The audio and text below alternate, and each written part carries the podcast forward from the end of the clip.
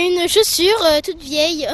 Il y a l'autre père qui est dans le sol poubelle. Bertie tient du bout de ses gants en caoutchouc une vieille sandale qu'elle vient de trouver sur la plage de Wistreham.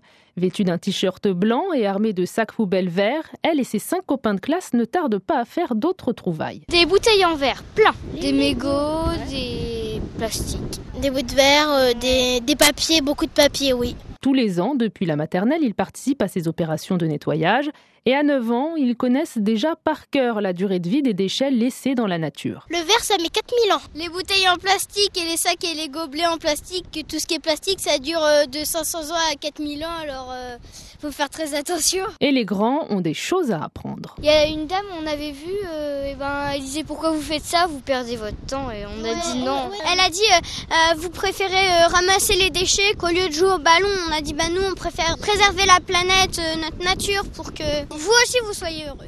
Plus grands, ils sont plus âgés que nous et ils ont vécu plus longtemps, ils devraient faire vraiment attention. C'est bien de protéger notre planète. 135 kilos de déchets, c'est le résultat de cet après-midi de nettoyage sur la plage de Wistreham. C'est moins bien que l'année dernière, mais ça, c'est plutôt une bonne nouvelle.